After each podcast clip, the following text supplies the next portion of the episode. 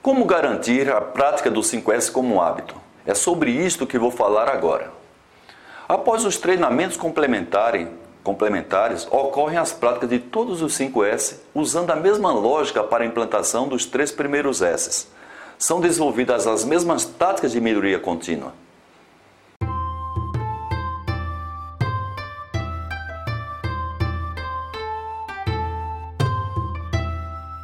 Auditoria de 5S.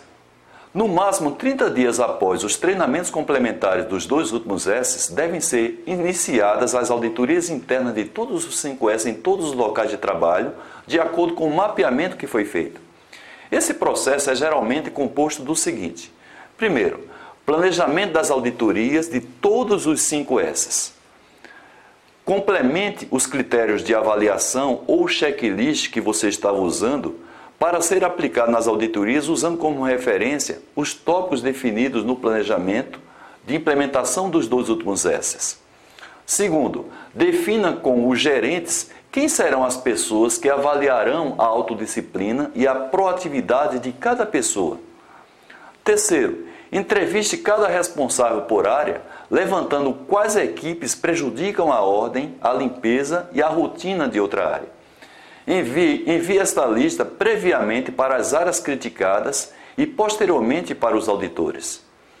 Quarta dica: complemente a capacitação dos auditores, incluindo os itens dos dois últimos S, e oriente, oriente esses auditores a entrevistar os líderes indicados pelos respectivos gerentes para avaliar o nível de autodisciplina e a proatividade da equipe, e entrevistar os responsáveis pelas áreas afetadas para verificar se os problemas permanecem, além de registrar as evidências durante a visita.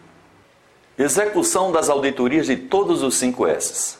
Concentre a atenção nas entrevistas. Lembre-se de que as áreas já estão com os três primeiros S avançados. Logo, o potencial é baixo de registrar problemas desses três primeiros S em auditoria com data e hora marcadas. Você concorda? Outra dica: quando entrevistar o auditado sobre autodisciplina, oriente-o a ser criterioso, avalia, avaliando individualmente cada pessoa, levando em consideração o histórico e não os últimos dias. Lembre-o de não incluir na avaliação pessoas que trabalham na área há menos de três meses e os terceiros temporários.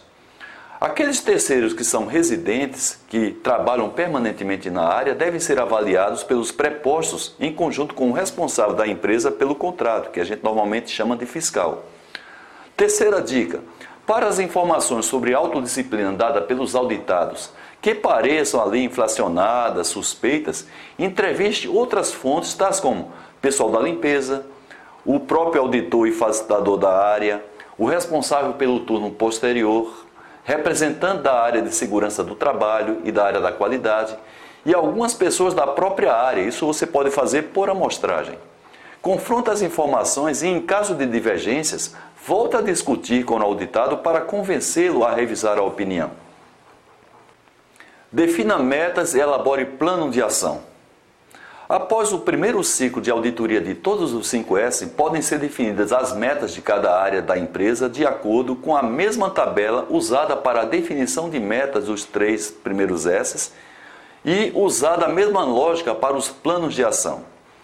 Pela minha experiência, as empresas de médio e grande porte conseguem chegar a um nível de excelência em todos os 5 S em um período entre 12 a 18 meses após a consolidação dos três primeiros S.